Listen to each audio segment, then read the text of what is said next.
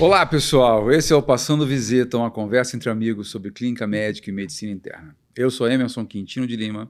Eu sou Fábio Grado Dias. Eu, Ricardo Acaiaba. Bruno Cardoso. Pra vocês verem que a gente continua aqui nessa casa chique, casa de cinema, de revista, tá certo? Novo cenário do. Ilha de Caras. É? Oi? Ilha, ilha de Caras, meu. Pra quem não tá entendendo nada aqui, pessoal, nós estamos gravando aqui na casa do Bruno agora, mudamos o cenário lá em casa, viemos pra casa do Bruno, nós estamos ainda no projeto do videocast, logo, logo a gente solta aí para vocês, vocês acompanharem o nosso Eles vão poder ver um pouco da casa do Bruno. Ver um pouco da casa do Bruno. Tem um jabazinho de uma cervejinha gelada aqui para vocês, tá certo?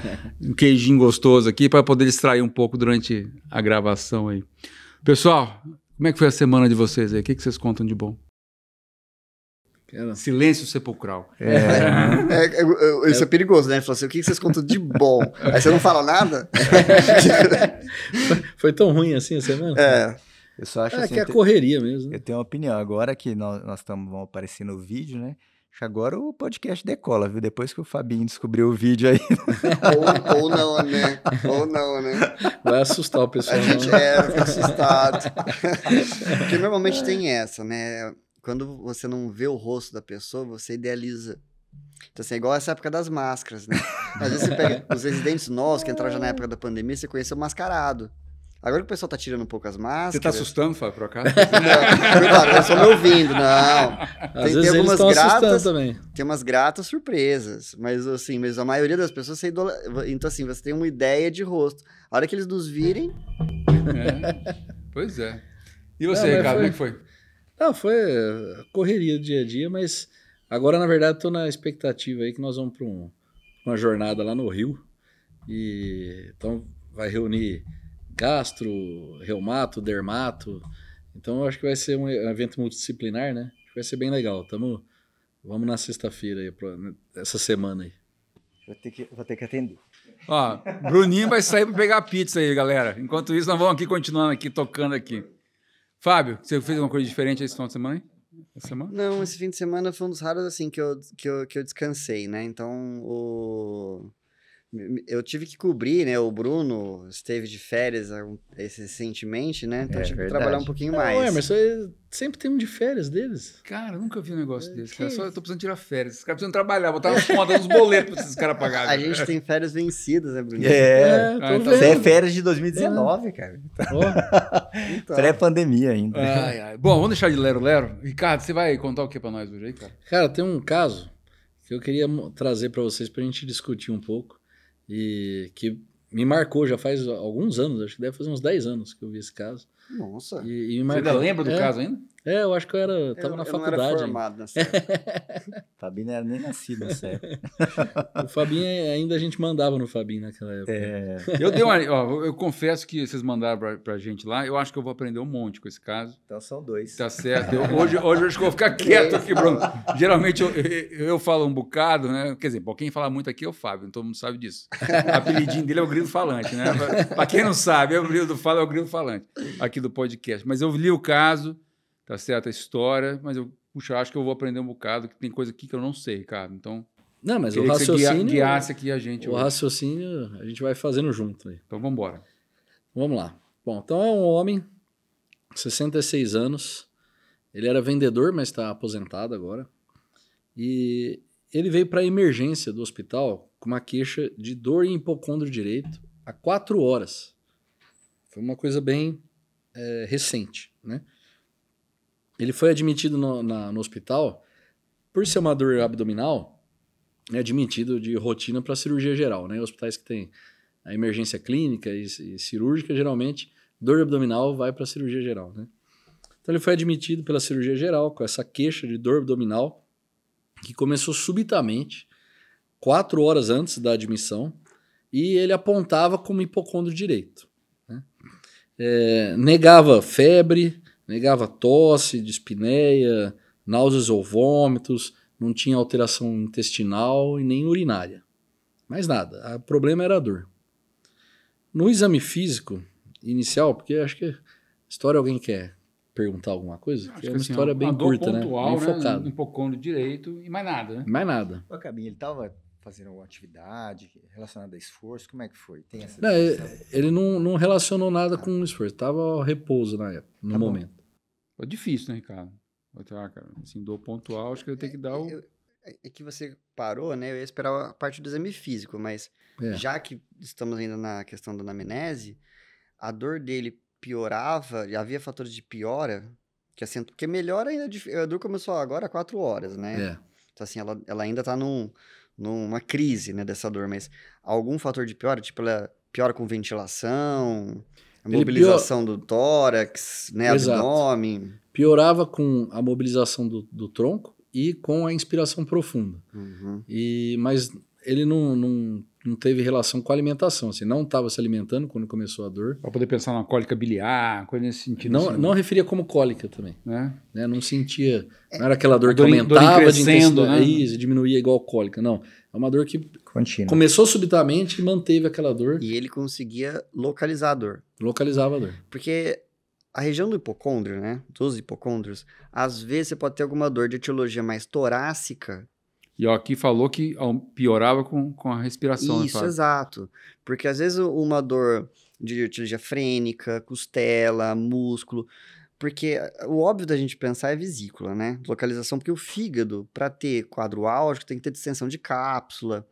certo? Geralmente é mais insidioso. né? Exato. E aí tem aquela diferença de uma dor mais visceral de uma dor mais superficial.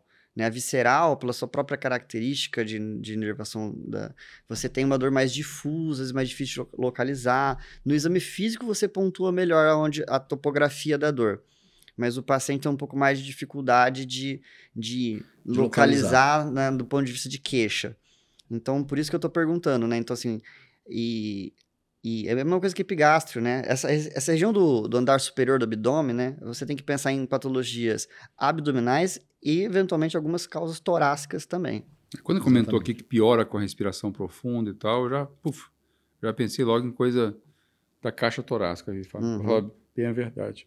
Né? Até embolia pulmonar, né? Você pode ter dor súbita, Sim, né? Com piora a sim. respiração profunda, parece que foi uma coisa Bem meio súbita, tá certo? E, Então, e interessante que você está falando, porque normalmente, quando no caso de um TEP, para ter dor torácica, essa dor tipo pleurítica, normalmente é um TEP de menor repercussão. É mais periférico. É um TEP mais Sim. periférico. Às vezes não tem muito sintoma respiratório. né? Isso, exatamente. é, eu, eu, eu já comentei aqui no podcast que eu já tive uma embolia pulmonar, né? Uhum. Tá certo? Puta, cara, eu vou falar pra você, é uma dor pleurítica ferrada, meu. Nossa, isso é um negócio ruim, ruim, né? Então, assim, quando você comentou aqui, uma coisa que me veio à cabeça, tá certo, é embolia pulmonar. Mas, enfim, vamos ver o que vai rolar aí. Bom, aí no exame físico, é, ele estava bem, né, do estado geral, não, não era um paciente que você olhava e estava enfermo, assim, né? E orientado, hidratado, é, normocorado, estava eupneico, apesar da dor, né, deixar um Uhum. pouco taquipneico, mas a frequência respiratória era normal, e estava febril, e anictérico. né? É, então, não tinha nenhum sinal que chamasse a atenção da avaliação global, assim. É, no, no exame é, de torácico, assim, ele tinha uma um murmúrio vesicular reduzido globalmente, com discretas crepitações em base. Então, Hum. crepitava um pouco. E Bilateralmente? parte- bilateral. É? Bilateral. E os ruídos, é, o, desculpa, o ritmo duplo regular, sem sopro, bula normofonética, parte cardíaca ausculta normal. É, e no exame do abdômen, né, ele tinha realmente uma dor à palpação do hipocôndrio direito, né, isso, assim, é, descrito até no, no prontuário, e eu, foi a história que chegou a mim, né, eu estava de plantão nesse dia, e eu, eu, né, eu atendi o paciente depois, é, mas com des- descompressão brusca negativa, né? Sem descompressão brusca. Então, sem sinais de irritação peritoneal. Mas tinha uma dor à palpação da região onde ele apontava a dor. né? É, sem mais nada, assim, de exame físico era isso. assim. Ajudou alguma coisa? de novo, de novo, o foco era Acho na dor. que complicou, né?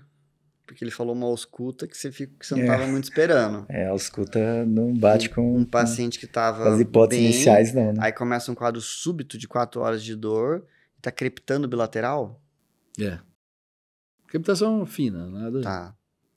Eu não sei se a Carba está escondendo alguma coisa da gente que vai aparecer ainda, né? Eu tô, Pode eu, ser. tô, es- eu tô escondendo, mas tem, mas tem bons motivos. Então tá bom. Porque Ah. eu, tô, eu tô fazendo a vida como ela é. Tá. Hum, Eu tava de plantão esse dia, esse paciente chegou, foi admitido Na cirurgia. cirurgia com essa história Tá bom. e com esse exame físico. Vamos ver por que, que te chamaram daqui a pouco. Mas, enfim, tem algum antecedente importante, alguma coisa de história que seja relevante, alguma coisa assim, cara? Sim, ele tem um antecedente que ele é tabagista. Tá. Então, você estava falando da alteração da ausculta pulmonar, né? ele é tabagista de longa data, é, e e uma carga tabágica importante, e ele relatava, inclusive, que tinha bronquite, né? mas não fazia um tratamento regular pela bronquite em si. Tá. Ele tinha um fenótipo que lembrasse um paciente com doença pulmonar obstru- obstrutiva crônica? Sim, ele tinha um tórax mais em tonel, Ah, então de Tô repente... falando que esse aqui tá parecendo interno, sabe? Quando- É. Sabe aquela- aquela história que interno Vai tira? soltando aos E vai poucos. soltando aos poucos. Então você vai lá, dá aquela corrigida, não sei o quê, e aí vai aparecendo. Tá aparecendo interno. a ideia é essa. Não, mas Que é pra agora- mostrar- É que agora a ausculta começa a, se- a esclarecer Faz que mais talvez sentido, isso né? não faça parte do quadro que justificador. Quadro agudo, né? Tá. É. que mais, Ricardo, que você tá escondendo? Bom, não, aí é, é, a, a queixa inicial foi essa. Aí é, a cirurgia geral avaliou esse caso e aí eles falaram, bom, dor em hipocôndrio direito, vamos pedir alguns exames iniciais de admissão e ultrassom. Tá. Vida como ela é, foi isso. É. Uhum. Tá. Avaliação inicial. Então vou, vou falar os exames, né? Tá. É, os exames iniciais ali que a cirurgia, quando me chamou para avaliar, já tinha. Tá. Então ele tinha uma hemoglobina de 17,6. Então acho que realmente. Tendendo a poliglobulia. Entendendo a poliglobulia. né, então, paciente que acho que é importante essa história de tabagismo. né? Uhum.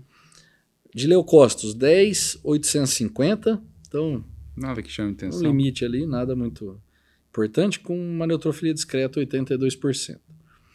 E plaquetas, 378 mil. Então, do hemograma, mais uma poliglobulia que pode É, estar é uma- associado a gente com o chama de tabagismo. uma policitemia secundária, né? Exato, é, exatamente. Uhum.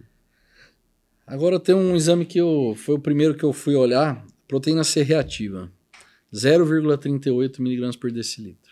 Normal, né? Uma coisa que, É. que eu queria te perguntar, Cabi, que você, você sabe bastante PCR, que é um exame que a gente usa muito na prática, né? Isso. Quanto tempo que ela demora para subir? Porque não é incomum a gente pegar paciente com quadro clínico infeccioso e uma primeira PCR vir baixa ou um pouco aumentada e depois em um, dois dias ela subir muito. E esse quadro é muito agudo, quatro horas. Talvez não deu tempo de subir ainda. Queria, assim, não sei se não foi combinada essa pergunta, mas é uma dúvida que eu tenho. Queria Não, saber aqui não se tem combinado, não. Tanto não tem combinado que tem até convidado passando ao vivo aqui. Vem cá, Mariana, vem cá dar uma opinião aqui, Mariana. Vem. Aparece aqui no vídeo aqui. Vem cá, vem cá, vem cá, vem cá. Não, vem cá, vem cá, Mariana. Aparece ela, aqui. ela nos produziu. É. Não, aparece aqui, Mariana. A pergunta do Bruno aqui, tá certo, pro Ricardo, é o seguinte. Que PCR... é, Tem que o apresentar a Mariana. Não, eu vou chamar, vou falar, avisar aqui. ó. Tá PCR demora eventualmente para subir um pouco. Né? Para quem não sabe, pessoal, a Mariana Rodeiro, tá certo? Uma exímia, ah, assim, radiologista, tá certo? Mariana, é o seguinte: às vezes a gente pega aquelas pneumonias graves, assim, que tá chegando no hospital e o PCR é baixo, tá certo? Então, vou encaixar junto com o Bruno aqui uma pergunta. Quanto tempo demora para aparecer imagem radiológica em pneumonia, eventualmente? Tem alguma coisa nesse É, sentido? não, não tem definição na literatura, porque se o paciente tem sintomas, ele já vai ter alguma imagem. É que no começo, muitas vezes, a pneumonia vai se apresentar só como um espessamento de parede brônquica. Então, a gente não vai ver no raio-x. Mas talvez, se fizer uma tomografia, a gente vai ver paredes brônquicas espessadas em uma determinada região, com impactação de secreção nas vias aéreas naquela região específica. Então, a gente já sugere que tem algum processo infeccioso incipiente. Mas para ter a consolidação propriamente dita, já bem evidente, alguns dias podem demorar, mas não, não tem exatamente definido isso na literatura. Mas muitas vezes é muito sutil. E na radiografia, que é muito menos é, sensível, a gente pode não visibilizar a imagem ainda, né? É bom isso aí, né? Porque nesse caso, vocês deveriam ter pedido uma tomografia em vez de pedir minha avaliação. né? Ah, não, porque eu, ia- eu ia encaixar o seguinte: eu duvido que os caras não fizeram um exame de imagem, né, Ricardo? Fizeram o raio-x. Fica aqui, Mariana. Fica aqui, fica aqui. Não, fica aqui, senta aqui, senta aqui. Deixa aqui. eu preparar a pizza. Deixa Ah, tem pizza pra gente, eu pessoal. vou preparar a pizza, peraí. Ó, então, é, é, o PCR é, é um exame que. Uma das vantagens dele é aumentar rapidamente. né? Então, é uma resposta inflamatória rápida do fígado, né? Uhum. Produzindo a proteína C reativa. Então, é, geralmente a gente espera que 4 a 6 horas já comece a subir. Comece a aumentar. Já começa a subir. Então, normalmente aumenta rápido. Mas, é, nesse caso, por exemplo, 4 horas, pode ser que ainda não tenha subido. É hiperagudo, né? É, Agora, o Acaiabinha deu um valor a essa PCR que a gente tem que considerar o seguinte, né? Então, é um processo álgico pou- com pouco sinal inflamatório. é, foi isso que eu É, pensei. foi isso que eu entendi exame. pela, Ah, então é pela uma- é chamada uma- deles. É, então, é exatamente isso. Então, uma coisa que. Ou uma segunda opção seria que ele tivesse um fígado que não produzisse nada. Certo? Mas é muito baixo. Também, também. é. Tá, então. Bem lembrado é, isso. É muito né? baixo. Com as Bem lembrado. hepatopatias, né? é, o paciente cirrótico eventualmente pode não ter uma PCR, né? Talvez esse não seja um melhor exame para você monitorar um quadro infeccioso. Então, juntando com a, a contribuição aqui da Mariana, Fábio, a dor do paciente, que a gente estava comentando que podia ser algum processo inflamatório infeccioso, eventualmente de caixa torácica. Eu até comentei da, da possibilidade de embolia pulmonar. O paciente do Ricardo aqui não tem febre, tá certo? Então, assim, é pouco É instalação provável- súbita. né? Instalação súbita e tal. Então, é Então. pouco provável, eu diria, que seja um quadro infeccioso. Olha só, eu tava indo na linha, só que como a história, é aquela coisa, o caso é cabeludo do Caiaba, né? Então assim, você tenta pensar, puxa, eu pensaria numa pneu, num pneumotórax, numa fratura, Boa, boa. certo? Porque o pneumotórax, se você não tem um processo inflamatório, é uma dor Súbita, né? súbita de é, E alta ele pode intensidade. ser, uh, ter um pulmão enfisematoso pela, Exato, Pode ter uma bolha lá ele que pode ter bolha que ter rompido, certo? E aí ele não teria um processo inflamatório realmente, certo? Então assim, só que aí não seria um parecer da cirurgia para clínica. Verdade. Assim, vamos chegar lá, porque nós não temos Por isso- imagem ainda, né, cara? Por isso que eu tava aqui falando, eu não vou falar pneumotórax, mas assim, pro, pro ouvinte, pro ouvinte, né? Então assim, a informa... por enquanto que nós temos um paciente com dor sem grande inflamação, dor ventilatória dependente, hipocondro, você pode ter um processo que na verdade seja torácico. Então assim, pneumotórax é uma hipótese que tem que vir na cabeça das pessoas. Bem lembrado. E aí, cara, o que, que rolou? Bom, de outros exames, creatinina, sódio, potássio, glicemia, nada Nada chamar essa em nada. atenção. Eu vou falar do fígado, que né, foi por isso que entrou pela cirurgia, né, pensando em dor em hipocondro direito, na emergência, é, todo mundo pensa em colitise, né? Então fez TGO 21, TGP 26 normais, gama GT 36, fosfatase alcalina 126, tudo normal. Bilirrubina também, 0,9 de total, normal.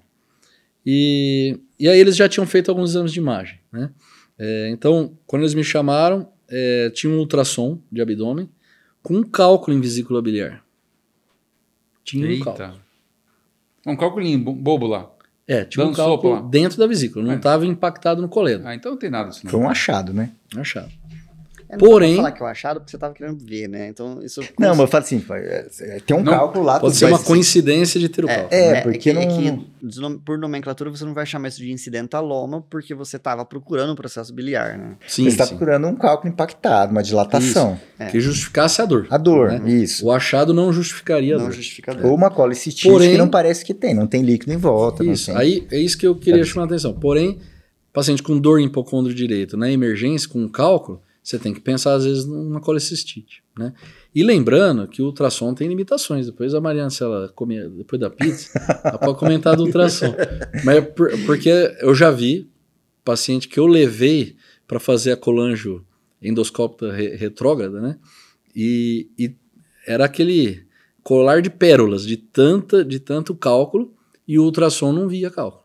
né? Então, existem limitações do método também que a gente tem que interpretar. Depende, paciente é obeso, não é, ou- outros né, influenciadores Ah, aí. ultrassom é muito mais subjetivo do que a impressão que eu tenho do que uma toma, né? É, uma, tem- uma ressonância, né? Não, ele é, é um bom ultrassom exame, cara. ele é ótimo. É. O que eu tô É o dizendo- primeiro exame que tem que Não, o fazer. que eu tô querendo dizer é que, por exemplo, é, no ultrassom, o radiologista é quem faz a imagem além de interpretar a imagem. Sim. Né? Então você tem assim, eventualmente, se pegar uma pessoa. Se eu for pegar a imagem e mostrar pra Mariana, ela não vai interpretar ser- nada. é, eu sei assim, nós dois fazendo ultrassom é exame duplo cego. É isso que você quer dizer. É bem É isso. isso que ele quer dizer. Chama a Mariana, tem dois olhos, né? Tem olho, então certo?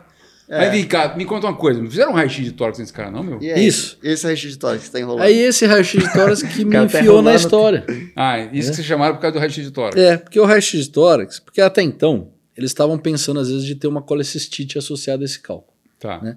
E o, o raio-x de, de- Aí eles, pensando até se seria cirúrgico o paciente, né?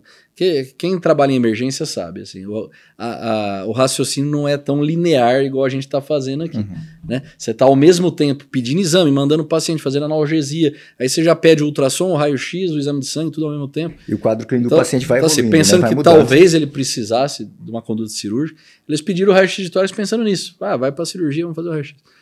E no raio-x de tórax tinha um pulmão que é, eu costumo falar informalmente, assim, né, é, sujo, pulmão sujo. Pediatra Ele tinha um- isso, né, Ricardo? Você é casado com filtra- um pediatra, né, Ricardo? Pulmãozinho sujo, né? É, é, ele tinha um- uma imagem sugestiva de um infiltrado intersticial difuso, né, e, e era pior na base direita, Onde ele tinha dor. onde ele tinha dor.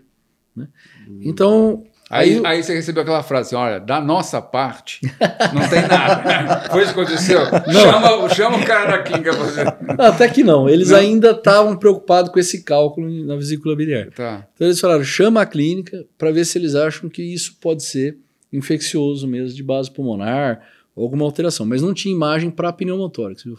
Uhum. Não tinha aque- aquela imagem Clássico de é, clássica de pneumotórax no raio-x. É lógico que também é, que a Mariana deu a dica que Limitações, a gente né? poderia evoluir com a imagem para uma tomografia, né? Mas também nós, como eu falei, faz mais de 10 anos.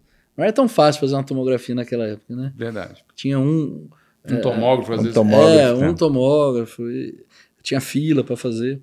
Então eles pediram o nosso parecer, né?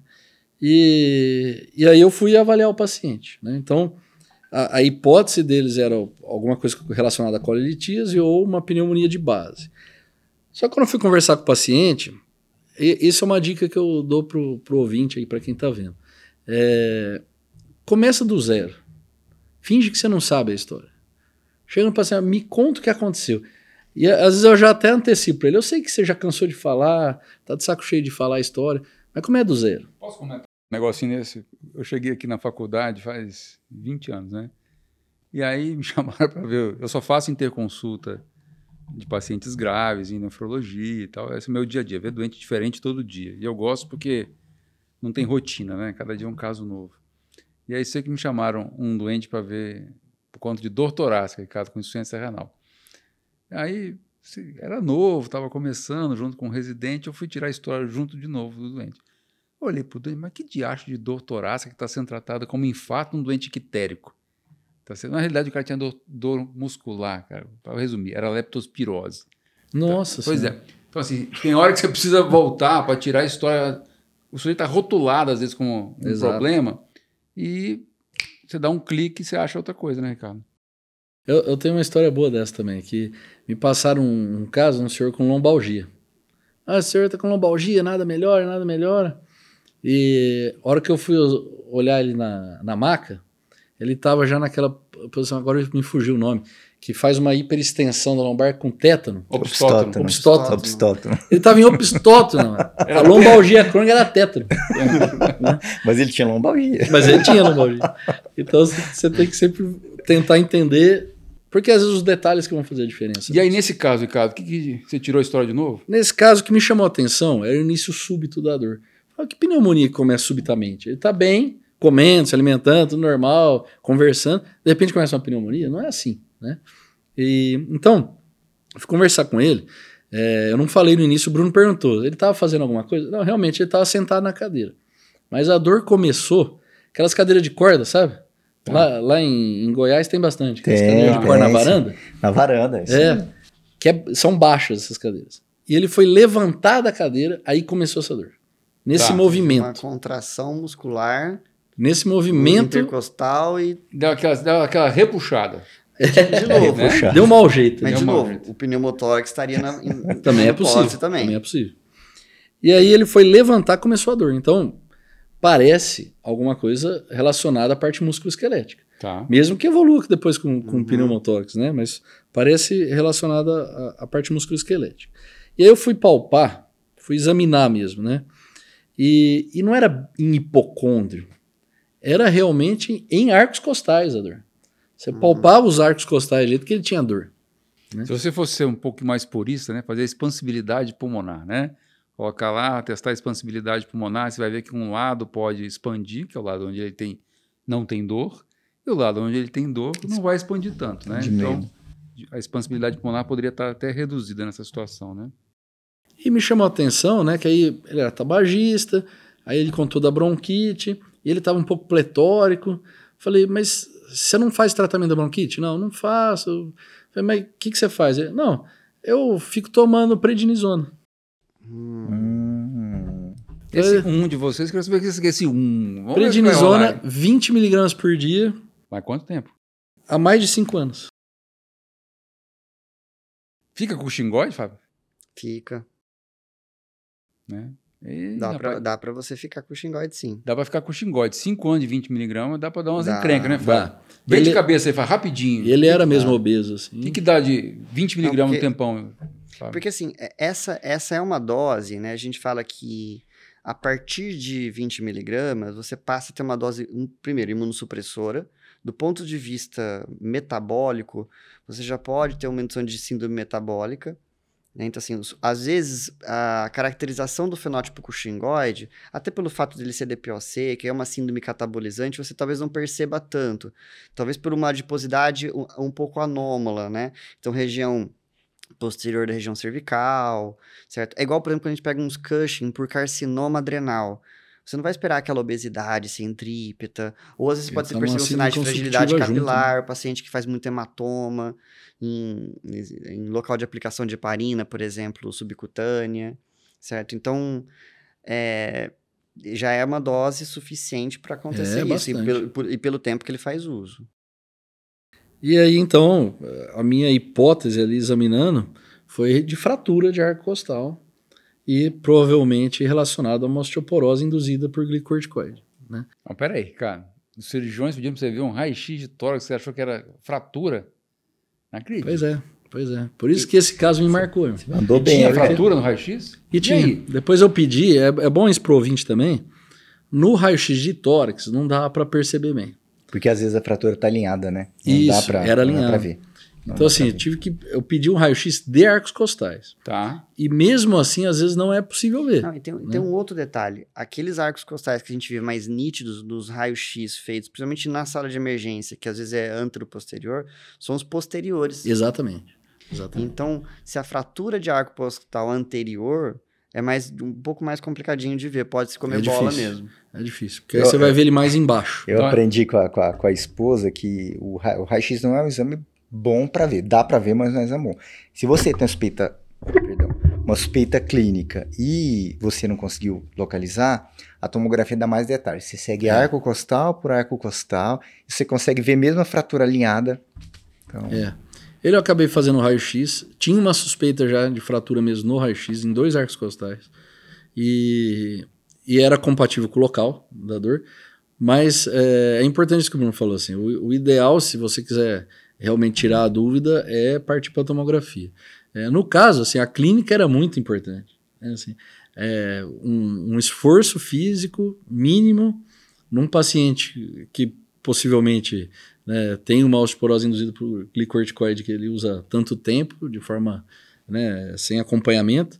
Então, eu nem, nem partir para isso, né? A gente optou por fazer analgesia e tal e acompanhar a evolução, né?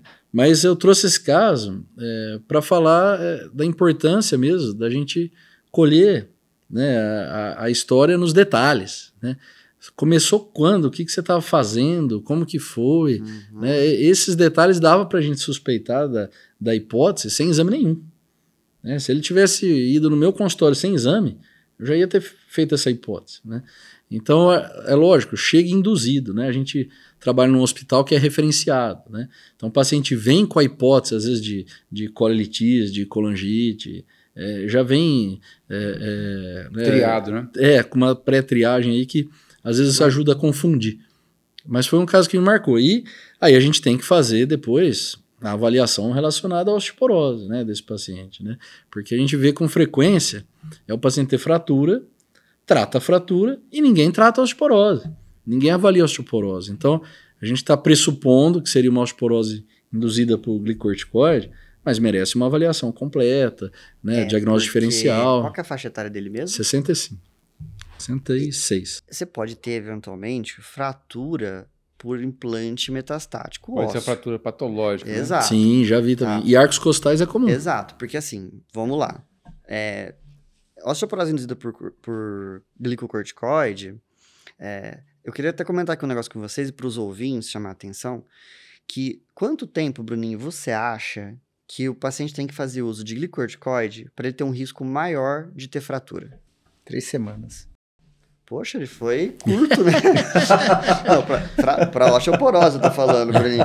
Não, chutei, não sei não. Não, três meses, né? Não, Mas é um, errei- mas é um período por pouco. curto. Porque as pessoas deveriam falar um período longo, Exato, é. tá? Porque o corticoide, olha só. E qual dose? Acho que 20 miligramas já é uma dose Menos. menos, ah, não sei, 5. Menos. Pô, 2,5? 2,5 miligramas de prednisona por três meses, você já tem um aumento Poxa. substancial do risco de fratura. É, é Certo? rápido. É tanto rápido. tanto E- que na reumato, que a gente usa muito corticoide, a gente sempre fala, vamos dar corticoide e cálcio, vitamina D, e, e já, já prevenir a osteoporose desde o primeiro dia. É, e sabe qual é o detalhe, Bruninho? O risco é maior no começo. Poxa. tá? Assim, o incremento de risco com o passar do tempo é menor, porque acontece o seguinte: quais são os mecanismos? Certo? Então, o, na fase mais aguda, o glicocorticoide ele estimula o processo de reabsorção óssea, porque ele inibe a síntese de uma, de uma proteína que chama osteoprotegerina. Certo? Que ela inibe o processo de maturação osteoclástica. O osteoclasto é aquela célula que tem origem né, é, mesma linhagem do macrófago, e, e essa osteoprotegerina inibe o seu processo de diferenciação. Com o uso de corticoterapia, você então tem um processo de maturação osteoclástica maior, então aumenta a reabsorção óssea. Ele come o osso. Exato. Ser mais O simples. osteoclasto come o osso. E ele também tem um efeito corticoide para inibir a diferenciação do osteoblasto, que forma o osso. Então, além de estimular mais o processo de reabsorção, ele inibe o processo de formação. No período mais agudo, você tem esses dois fenômenos. No período mais crônico, o processo que predomina é o de menor formação óssea. Então, a o efeito sobre a atividade osteoclástica vai diminuindo com o tempo. Certo? Por isso que no começo, quanto mais tempo o paciente usa, mais risco ele tem. Soma-se aí um terceiro fator. Olha só. Os glicocorticoides inibem a ativação da vitamina D. Então, eles inibem a enzima 1-alfa-hidroxilase, que é a enzima que faz a segunda hidroxilação da vitamina D nos Conversão. rins. Recomendo aos nossos ouvintes né, que chequem lá nosso episódio de hipercalcemia, por sinal. que a gente comenta sobre isso, exato. Então, assim, então você teria um, um cenário ainda de hipovitaminose D, menor absorção de cálcio intestinal e faria um hiperpara secundário. Olha só, então três mecanismos, mais agudo, aumento da- do processo de, de maturação e diferenciação osteoclástica, inibição de atividade do osteoblasto e depois mais a longo prazo, certo? A deficiência da ação da vitamina D e um hiperpara secundário. Exato. Mas Então- sabe que você lembrou um negócio importante, voltando para o caso, Fábio? Que uma possibilidade que seja, que acho que é a hipótese principal, que acho que fechou o caso com esse diagnóstico, Sim. né, de, de fratura associada ao uso de corticoide. Mas você lembrou do negócio do implante, né, de, de metástase, né, É, Fábio? Porque, sabe o que acontece, Emerson? Você perguntar assim pra mim, aonde o paciente com, é, que tem osteoporose secundária ao uso de glicorticoide fratura? São normalmente as fra- fraturas vertebrais. Não são fraturas de arcos costais. E outro detalhe... Muitas vezes assintomáticas, né? Exato, tá? Osteoporose é uma doença que não dói. O paciente às vezes fala, doutor, eu tenho osteoporose, tá, ela tá doendo. Não é osteoporose, o que dói é a fratura. E normalmente são as fraturas é, femorais, né? Quadril, né? O colo do fêmur. Porque as fraturas vertebrais não costumam doer, certo? Então, assim, então as fraturas do uso do glicorticoide às vezes são inaparentes. Então, aquele paciente, por exemplo, idoso, começou a perder estatura, ele Dá fala aquela que chatadinha. ele vai falando É. assim, ah, eu era mais alto, ou ele tem uma cifose mais acentuada, tá? Ou é achado de exame. Achar de exame. E o detalhe, o paciente com uso de glicocorticoide, Bruninho, ele fratura mais para o mesmo padrão de densitometria que o indivíduo que não, que não, É. tenha, não tenha feito uso de corticoide. Então, por exemplo, aquela densitometria que você olha, aparentemente não está tão ruim, em comparação pra uma, pra uma- de uma mulher pós-menopausa, o paciente com o uso do glicorticoide fratura mais. Ó, falando em densitometria, dá um pitaco vocês dois aqui para mim, para o Bruno, né? Que nós somos aqui os Ouvintes. Os, os ouvintes hoje. Eu falei que eu ia aprender, né? E eu quero aprender mesmo, porque é coisa de consultório, né? Ah, chegou um paciente lá, uma senhora, por exemplo, tá certo, com a densitometria na mão. Ah, eu tenho osteoporose, né? Veio lá com a, com a densitometria na mão. Como é que a gente investiga aí osteoporose, Ricardo? É, assim, de, de início a gente tem que descartar a osteoporose secundária. né? Então, nesse caso, por exemplo, uso de medicamentos, não é só o corticoide que aumenta o risco de osteoporose, né? A gente tem anti, é, anticonvulsivantes, por exemplo, que é comum, né? Então, fenobarbital, o paciente usa por muito tempo.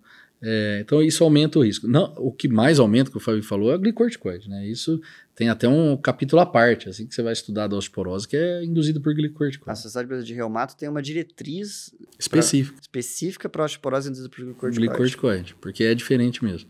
Mas tem outros medicamentos que podem aumentar o risco é, e é, é, a gente tem que é, é, descartar falta de vitamina D, né, baixa vitamina D, que tem relação com a exposição solar e a predisposição genética, né? A gente sabe que não é não é todo mundo que vai produzir muita vitamina D, mesmo tomando sol. Né? Tem, tem, é, teve um estudo interessante em Natal, né, que é um- onde tem a maior incidência de sol no Brasil, e tinha, um, eu não lembro agora o número exato, mas tinha tipo 30% de insuficiência de vitamina D na, na população. né? Era, era muito grande. É, mas por causa disso, né? Tem uma parte genética também que influencia. Não adianta às vezes você ficar expondo só ao sol, né? Então eu teria que pesquisar é, alterações é, que possam levar a uma osteoporose secundária. Né? Então, insuficiência de vitamina D, neoplasias, né? É, Entra também hiperpara primário. hiperpara Na primária, minha área tem hiperpara primário, o hipogonadismo, hipogonadismo. certo? Porque a gente pensou na pós-menopausa, mas você tem o hipogonadismo masculino, eventualmente, isso pode ser causa de, de osteoporose. Então, assim, vocês mesmo. querem dizer assim, As tem doenças, coisa... doença desabsortiva, doença celíaca. Isso. Tá, mas assim, fora... Então, a, gente esse- faz, a gente faz assim, na, na, pro consultório. pro A consultório. gente faz de base ali, exames, perfil de cálcio que a gente fala, né? Assim, cálcio, fósforo, PTH, vitamina D, né? hemograma, creatinina, né? Ciência Dá uma renal, cercada na ciência história. renal também, né? Ciência Sabe? renal. O- Essa eu então- entendo bem, mas assim... Mas o, o Não o- esquece de pesquisar. o Acaba tá fazendo um fluxograma, eu te fazer, eu vou bolar uma outra ideia aqui. Porque você deu um exemplo a paciente que vem com uma densitometria. Bem, isso. Eu vou te fazer. A, o- a questão é a seguinte: em quem que você tem que pedir a densitometria? Isso aí, eu ia chegar nesse ponto. Porque, na verdade, quando você fala de osteoporose, você está falando de um risco. Risco do quê? Risco de fratura, Isso. tá? Então, a gente. Você teria que ter uma, uma avaliação pré-teste, que a gente fala, né? Pré-densitométrica. E a gente tem uma ferramenta para isso, que é a ferramenta Frax. É o Certo. Frax. O Frax é, um- é um- é uma ferramenta simples de perguntas objetivas.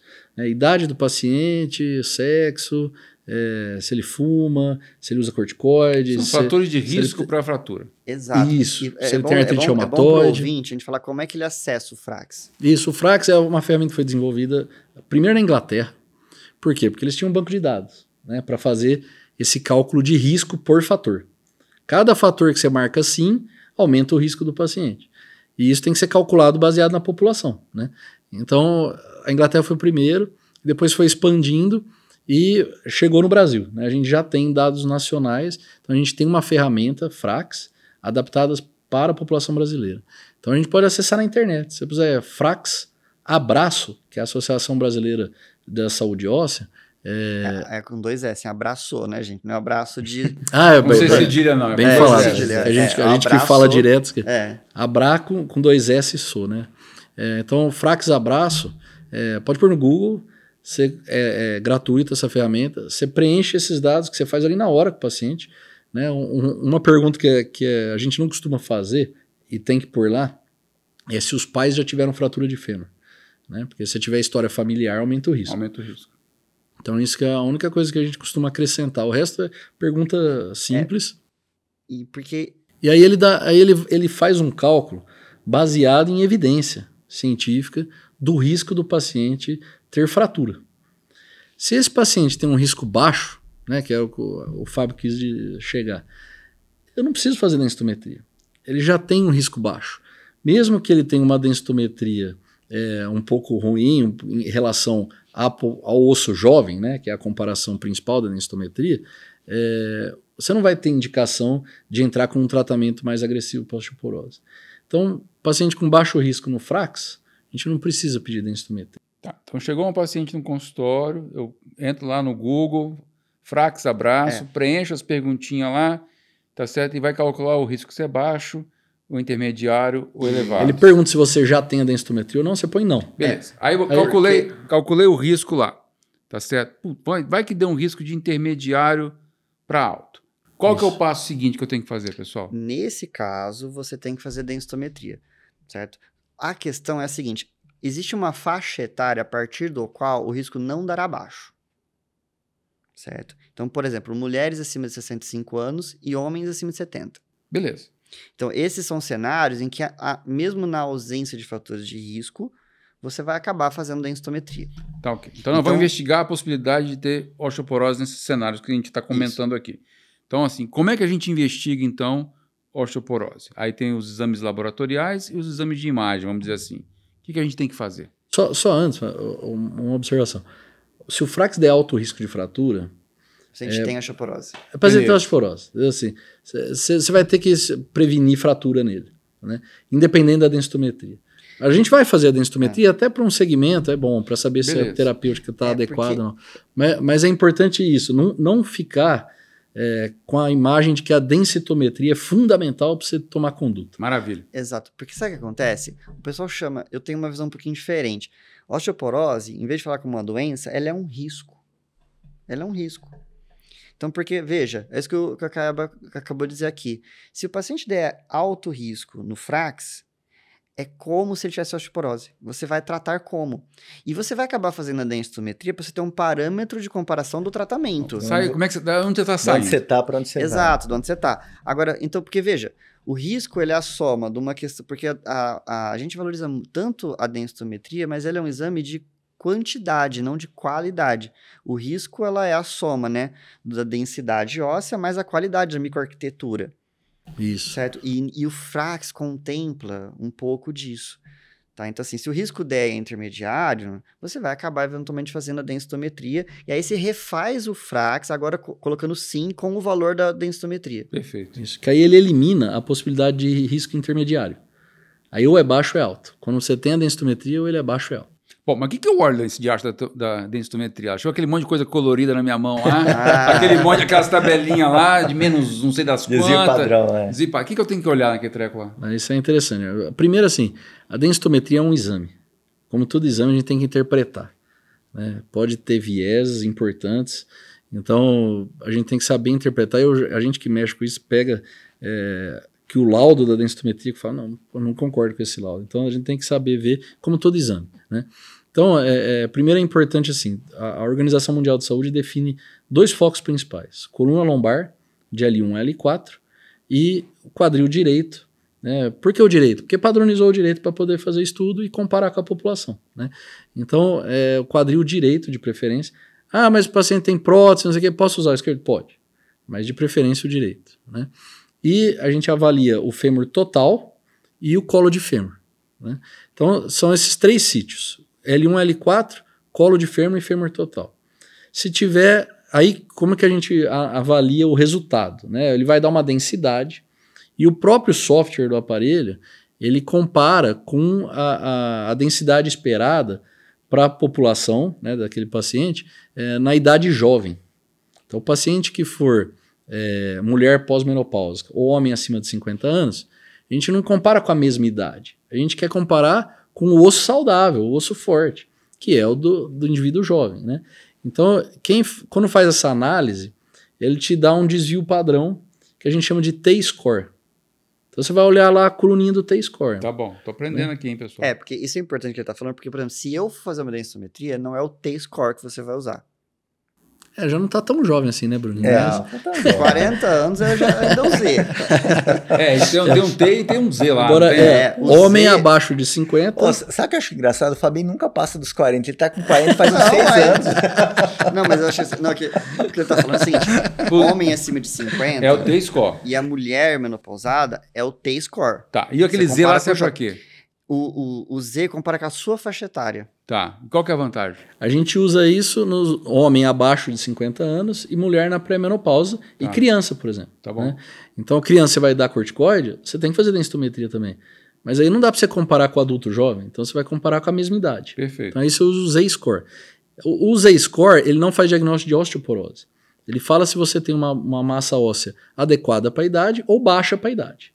Se o Z-score for menor que menos 2, lembrando que nós estamos falando negativo. Tá. Menor que menos 2 é menos 2.1, menos 2.2. Né? É, aí a gente chama de baixa massa óssea para a idade. Agora, no indivíduo né, que a gente mais vê, né, que é mulher menopausada ou homem acima de 50 anos, o T-score, aí a gente, a Organização Mundial de Saúde prevê até menos 1 é, massa óssea normal, de menos 1 a menos 2,5 osteopenia, que seria uma baixa massa óssea já, mas não tão grave igual a da osteoporose, e abaixo de menos 2,5 a gente chama de osteoporose mesmo, e aí você pode fechar o diagnóstico. E lembrando que o diagnóstico de osteoporose é do indivíduo, não é da coluna ou do quadril. Porque às vezes eu vejo isso. Tem diagnóstico de É, osteoporose só no verdade. quadril. Não. Se deu osteoporose no quadril, ele tem osteoporose. Né, no corpo Só inteiro. Que, ó, algumas coisas que a gente tem que levar em consideração, né? Que o Cabel disse, né, de interpretar o exame corretamente. Ah, quando a gente vai avaliar a coluna, principalmente, você tem que ver se, se o, quem fez o exame se pegou realmente de L1 L4. Para começar, Isso, você tem que ver isso. na imagem se, se você tá vendo o T12, se você tá vendo a crista ilíaca. É, que você vê o último arco costal, né? É. Tá em T12. E eles a próxima é pegam, L1. e detalhe, você pega, quando o pessoal pega o laudo, vê lá, de L1 L4, tá lá, menos 2 desvio padrão. Só que é interessante você olhar no exame certinho a densidade de cada uma das quatro vértebras. Isso. Porque que às vezes acontece, Bruninho? Você pode pegar, por exemplo, L1 com menos 1.1. Aí todas as outras, menos 2.4, menos 2.5, menos Rodou. 2.6. O que, que aconteceu? O paciente teve uma fratura. Tá. A média vai subir Isso, Certo. porque nós estamos falando de densidade. de densidade. Então, se você achata o osso, a massa óssea naquele centímetro Compacta. aumenta. Então, compacta. Existe até algumas pessoas que advogam que quando você pede a densitometria, você também peça um raio-x de coluna vertebral, para você poder não comer bola de pegar uma densidade maior em função de um processo de fratura. E, Tá. tem, e tem alguns equipamentos mais novos que já fazem essa avaliação. É. Se tem fratura na próprio exame de densitometria. Tem um outro sítio que eventualmente às vezes a gente É usa, punho, né? que é o é, exato, porque assim uma fratura que é comum Um também na osteoporose Não dominante. é a fratura do, do rádio, né? É. Então assim, então assim que o, a paciente cai e apoia, né? Apoia. Então ele tem essa fratura. O... E lembrar só que existe diferença dos padrões ósseos, né? Então, por exemplo, você tem mais osso cortical, né? No quadril, no fêmur, né? No colo do Isso. fêmur, no fêmur total, enquanto que a coluna é mais osso trabeculado. Trabeculado. Certo? Então, eventualmente, algumas causas, principalmente as secundárias, podem eventualmente perder um pouco mais de osso trabeculado do que de osso cortical. Outra coisa que eu esqueci de falar no comecinho, só sobre questão de osteoporose ser risco, um paciente, por exemplo, que tem uma fratura é, de, de fragilidade, que a gente fala assim, de baixo impacto, em alguns sítios ósseos já é considerado osteoporose. Osteoporose. Tá? Então, por exemplo, uma fratura de, Sem de, de úmero proximal, certo? Rádio distal, fêmur, é, coluna vertebral, Isso. já é considerado, por exemplo, se for de baixo impacto, como osteoporose. Você não estava contando um caso aqui em off pra gente? Você tinha um caso semelhante a esse, Fábio? Assim? Fo- exato, a gente tinha um, a gente, a gente teve um, um uma paciente, né, Bruninho, é, re- recentemente, que é jovem, que foi jogar, jogava vôlei. É que é difícil interpretar aqui se era é de- baixo se impacto foi baixo não, né? impacto. Eu É. vou contar a história. Ela jogava vôlei e ela fraturou o úmero, né? Não, acho que foi. Não, a una, desculpa. Ela fraturou a una num bloqueio. Ô, Fábio, assim, eu tenho 1,92m, eu fui jogador de vôlei a minha vida inteira. Tem, tem Tá umas certo? bolas Até, violentas. até o final da faculdade. Tá certo? E joguei com uns caras muito fortes, Fábio. Muita pancada. Meu, minha especialidade era bloqueio, por sinal, né? Naquela época, 1,92m era considerado alto até. Hoje em dia, não é nem, nem levantador tem 1,92m. Então nós Tá dois, hein, Bruninho? Então, assim, Só, só a gente já foi Fábio, de vai me- só. desculpar, quebrar o braço no bloqueio, não quebra, cara. Sim, mas Não, concordo. Eu tava aqui. Vai, vai que eu.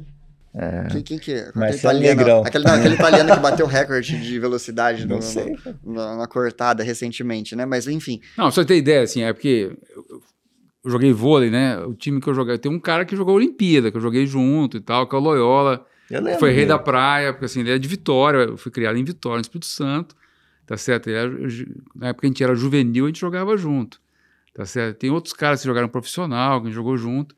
Assim, não- não, não é quebra uma coisa- braço, cara. E não vê, né, isso, Não, né? vê, não vê. quebra braço, Então, cara. então, Ainda mais jogando assim, de forma amadora, Não, brincando. não, é. De brincadeira, não quebra. Exato. Então ela teve uma fratura, certo? De baixo impacto. Por definição, osteoporose. Então, e quando foi fazer a investigação densitométrica, eu não lembro certinho Qual os que é a dados. idade dela?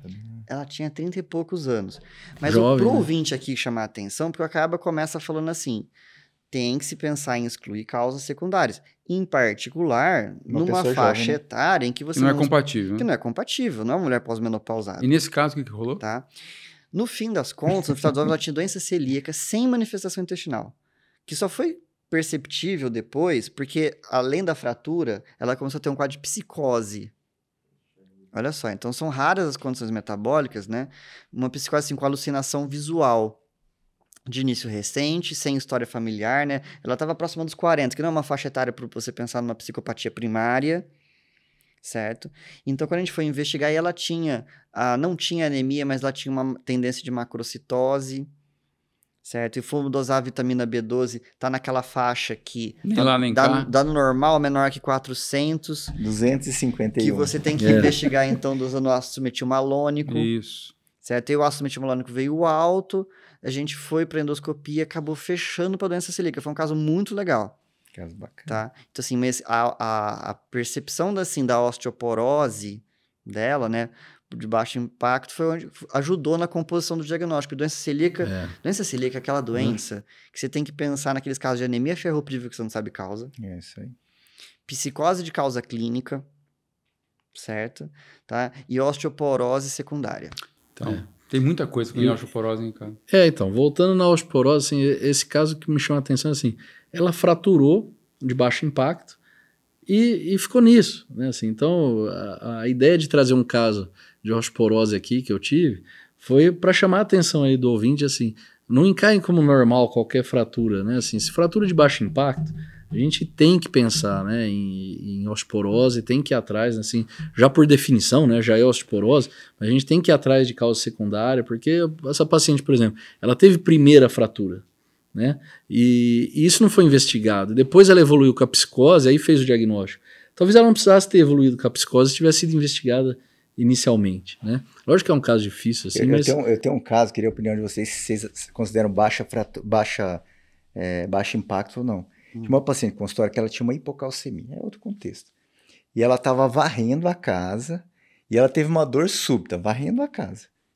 Aí ela fez um raio-x e uma fratura de arco costal. Qual que era o peso da vassoura? fratura de baixíssimo impacto, né? É, opa, Varrendo opa. a casa, olha o exercício que você Aí, faz. Entrando um pouco na pergunta do Emerson, né? Então, assim, porque você sabia que ela tinha hipocalcemia. Não, não sabia, ela descobriu depois Ah, na tá. investigação, né? Então, Porque, assim, é de baixo impacto, aí você entra no que você tem que pe- pedir de exames, né? Então, Não, partindo da eu, eu só, premissa. eu só quis trazer um caso de baixíssimo impacto, Não, né? Que ela Você teve fez o diagnóstico da osteoporose, né? Então, assim, além de pensar como tratar, certo? Você tem que pensar, assim, o que você deve triar de exames adicionalmente.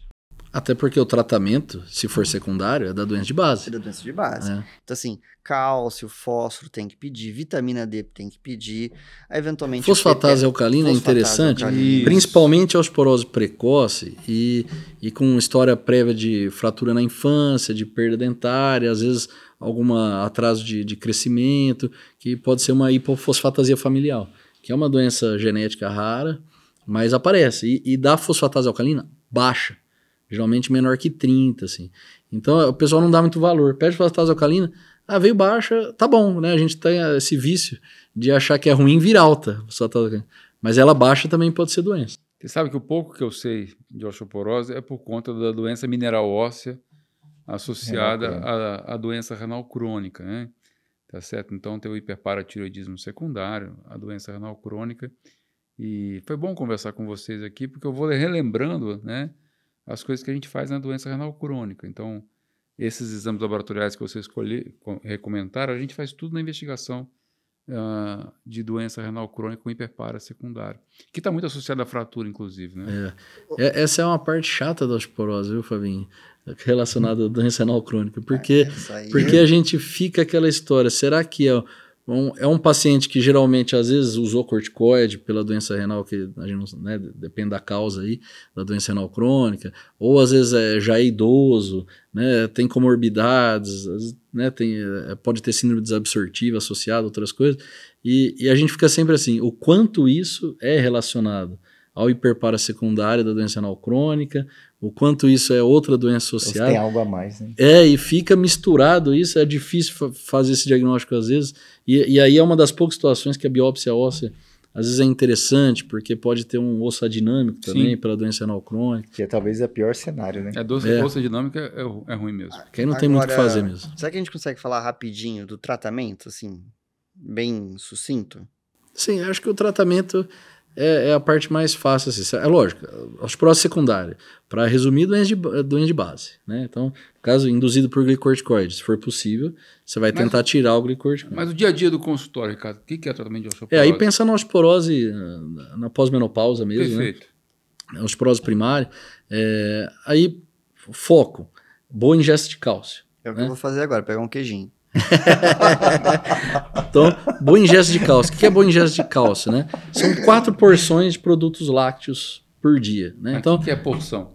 isso, vou explicar. Não, porque o pessoal fala assim, de, de, de 1.000 a 200, 1.500 miligramas de cálcio. Mas o que, que é isso? Você não sabe, não entende, né? É, então eu gosto de falar, são quatro porções de, de, de produtos lácteos, que, que equivalem a um copo de leite, que pode ser desnatado, não, isso não muda, é, um copo, ou um copo de iogurte, ou um copo de coalhada, ou uma fatia grossa de queijo, é, geralmente queijo branco que tem menos gordura. né? Coisa que o Fabinho comeu peraí, não- agora. Não, entendi. Isso, isso equivale a uma porção, Isso é o que? um Um, desses. copo de leite ou uma porção? Tem que usar É uma quatro porção. por dia. Tá, então é um São- copo de leite, um- uma fatia grossa de queijo, uma coalhada Ou um copo de iogurte. ou um copo de iogurte. Esses têm a, uma- a mesma quantidade de cálcio. Perfeito.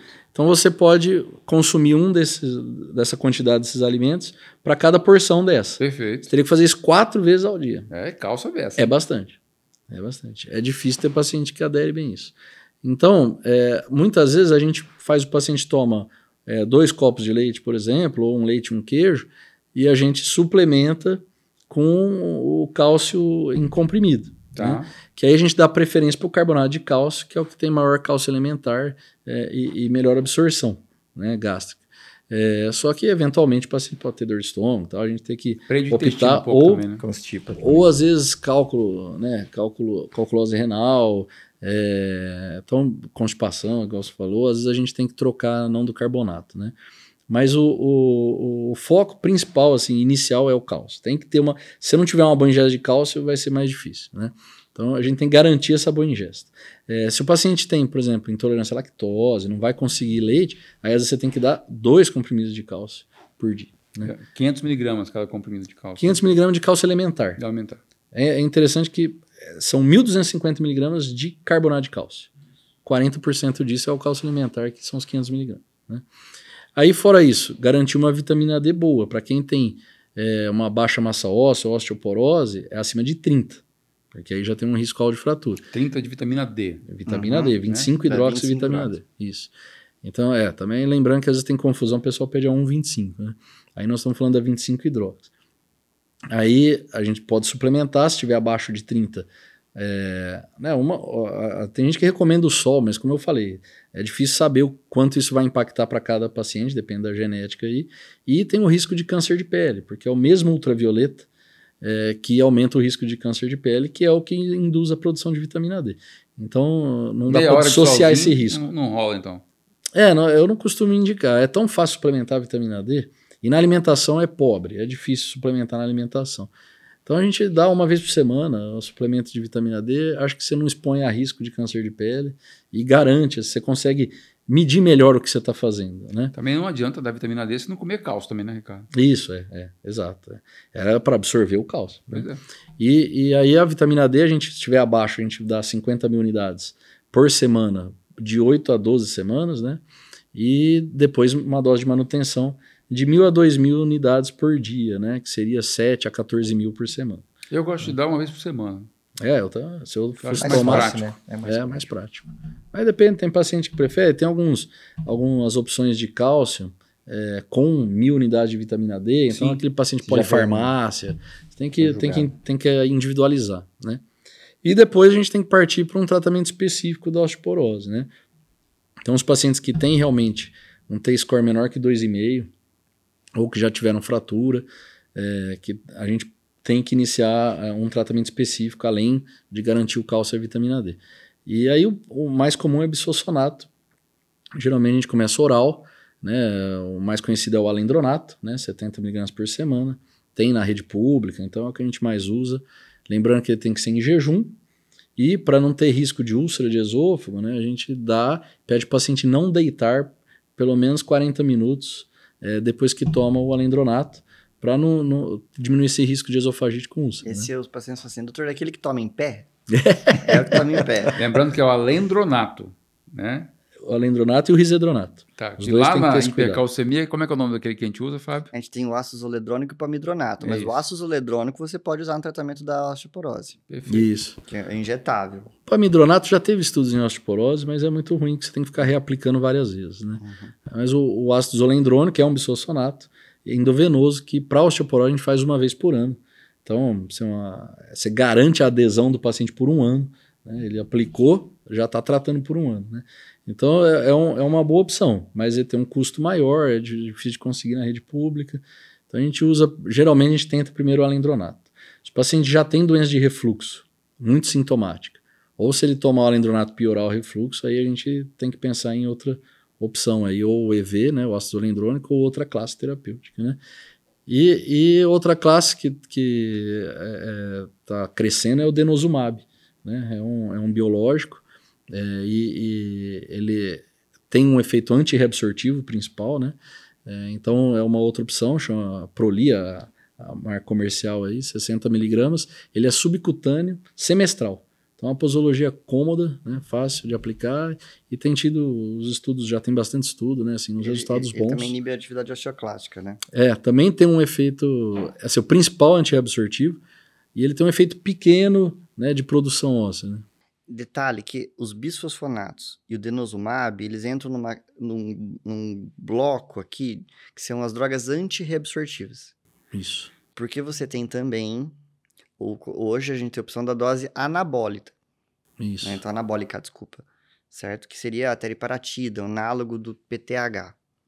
Foi incluído no protocolo clínico de, de osteoporose agora, né? Ainda nem está disponível então, na assim, rede não é pública, uma- mas, mas vai assim, estar em breve. Exato, porque ainda teria depois uma subdivisão, que na endócrina a gente ainda está rudimentar nisso, que é a questão do paciente com osteoporose, você ainda classificá-lo novamente em alto e muito alto risco.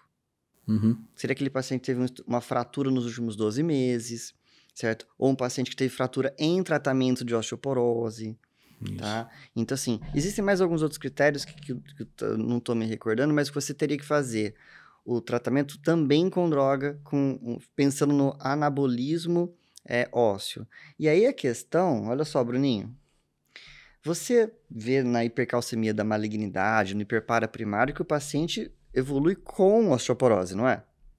PTH dependente ou PTHRP dependente, por exemplo. Aí você me ouve falando que eu vou tratar a osteoporose com uma droga de efeito análogo ao PTH. É um paradoxo, Assim, eu imagino que deve aumentar a reabsorção. Assim, certo? E aí? Intestinal, Olha que coisa, isso, isso vai ser muito comum na endocrinologia, né? Então, assim, o efeito de um determinado hormônio depende da forma como ele é sintetizado e liberado. Então, o PTH em concentrações mais estáveis, em níveis mais altos, predomina um efeito de reabsorção óssea.